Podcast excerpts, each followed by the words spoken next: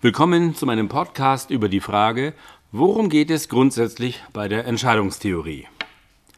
Die Entscheidungstheorie ist ein Themenfeld aus der Betriebswirtschaftslehre und der größte gemeinsame Nenner in der Betriebswirtschaftslehre ist das Konzept der Wertschöpfung. Wertschöpfung meint, Produkte oder Dienstleistungen so zu produzieren, dass Kunden dafür einen Preis zahlen, der die Kosten aller Vorleistungen übersteigt.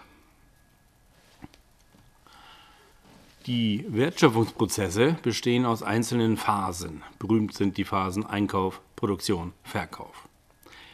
Diese Phasen sind durch Schnittstellen voneinander getrennt und zugleich auch miteinander verbunden durch diese Schnittstellen.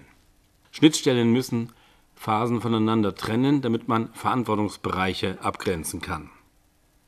Schnittstellen müssen die Phasen auch miteinander verbinden, damit man überhaupt durchgängige Fabrikationsprozesse generieren kann.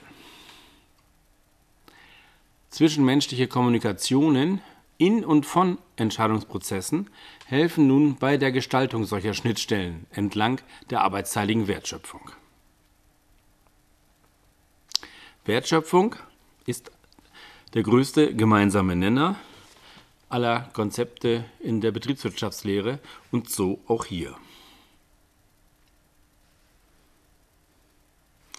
Worum geht es nun in der Entscheidungstheorie? Solange jemand in seinem Verantwortungsbereich alleine entscheiden kann, kann er im Prinzip handeln, wie es ihm gelüstet.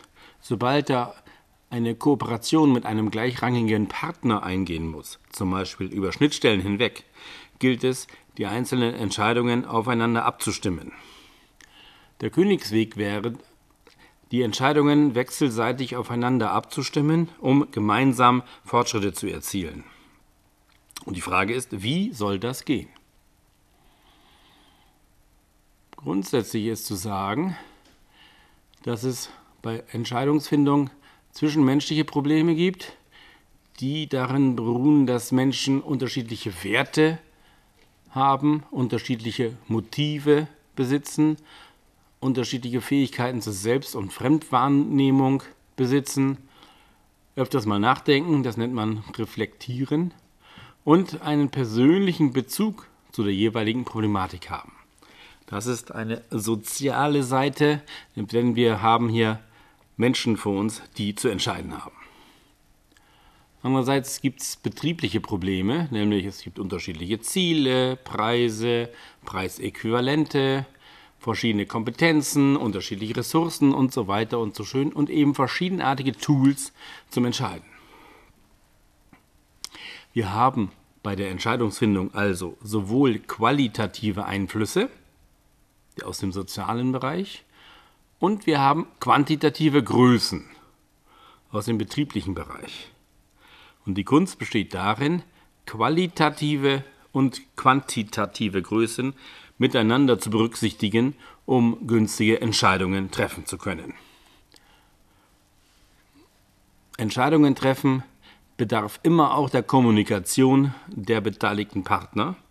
Kommunikation ist ein Teil der Entscheidungstechnik. Weil es Menschen sind, die zu entscheiden haben, lohnt es sich grundsätzlich etwas zum menschlichen Verhalten an sich zu sagen. Auffällig ist, dass wenn man Menschen fragt, was willst du tun? Mit einer Eintrittswahrscheinlichkeit von 80 Prozent bekommst du 1000 Euro. Und mit einer Eintrittswahrscheinlichkeit von 100 Prozent, also auf jeden Fall, bekommst du 500 Euro. Was würdest du wählen? Würdest du die Chance auf 80 Prozent 1000 nehmen oder nimmst du auf jeden Fall die 500 mit? Da wird mehrheitlich gesagt, das, was ich sicher habe, das habe ich sicher, also nehme ich die 500. Zugleich gilt auch, wenn man sagt, was willst du wählen? Zu 80 Prozent verlierst du 1000 und auf jeden Fall, nämlich zu 100 Prozent, verlierst du 750. Welche Variante möchtest du wählen?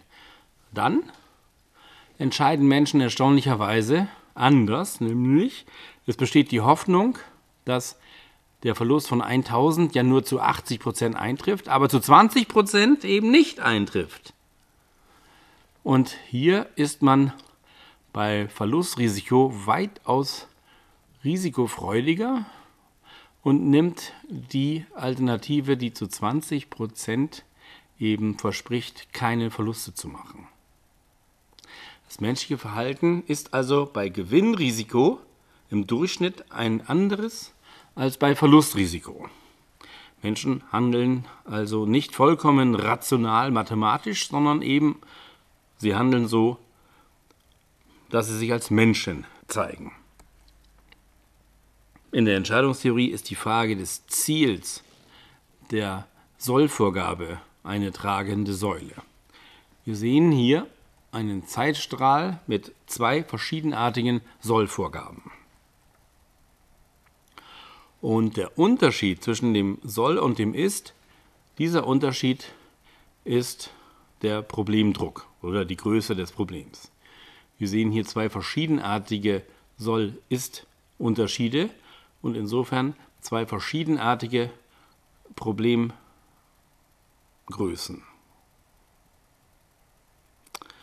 Also, eine erste Erkenntnis ist, das Ziel bzw. die Sollvorgabe bestimmt die Größe des Problems. Wir sehen hier die blaue Sollvorgabe gebiert ein kleineres Problem als die rote Sollvorgabe.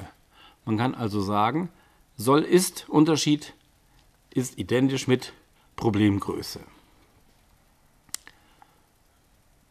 Zugleich gilt auch, wir haben nochmal zwei verschiedene Sollgrößen und einen Ist-Zustand. Die Frage ist, wann beginne ich die Entscheidung umzusetzen, um zu meinem Soll zu kommen. Je später ich anfange, desto mehr muss ich mich anstrengen. Wenn ich zum Zeitpunkt T1 versuche, die blaue oder rote Sollvorgabe zu erfüllen, habe ich noch relativ viel Zeit. Beginne ich aber erst zum Zeitpunkt T4 mich dem Soll zu nähern, muss ich weitaus mehr Anstrengungen tätigen, um zeitpunktgerecht mein Soll zu erfüllen. Wenn ich eine Woche Zeit habe, 100 Treppenstufen zu gehen, ist das so, dass es machbar klingt. Wenn ich aber nur noch fünf Minuten Zeit habe, 100 Treppenstufen zu gehen, muss ich mich enorm anstrengen, um das Ziel noch erreichen zu können. Also, eine zweite Erkenntnis ist,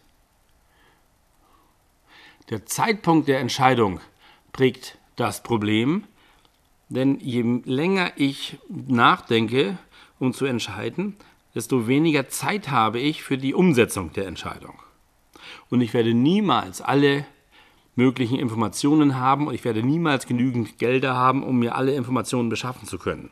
Die Frage ist also, wann möchte ich nicht mehr nachdenken, sondern mich entscheiden und die Entscheidung später verantworten. Was wir also rausbekommen haben, ist, dass wenn verschiedene Partner miteinander entscheiden wollen, dann meint Entscheidung das Aufstellen und Befolgen von Regeln, die das Verhalten und die Erwartungen der Beteiligten auf ein Resultat ausrichten. Das Resultat soll sein, sich einem gesetzten Ziel so gut wie möglich zu nähern. Als Arbeitsthesen aus dem Gesagten kann man ableiten, die beschreibende, man sagt auch deskriptive Entscheidungstheorie beschreibt Auswahlverfahren, mit denen man seine Ziele bei gegebenen Rahmenbedingungen möglichst gut erreichen kann. Die Entwicklung von Zielen wird hierbei mit einbezogen und das Entscheidungsproblem wird auf ein Suchproblem nach einem adäquaten Verfahren verlagert. Wenn ich weiß, wie ich Ziele ermitteln kann, wenn ich weiß, wie ich Rahmenbedingungen analysieren kann, dann brauche ich eigentlich nur ein Verfahren, das mir eine gute Lösung ähm, verspricht. Das Entscheidungsproblem wird verlagert auf die Suche nach einer guten Methode. Der Problemdruck wird bestimmt von dem Wunsch bzw. Ziel oder Sollwert von den Vorgaben und von dem Zeitpunkt des Treffens der konkreten Entscheidung.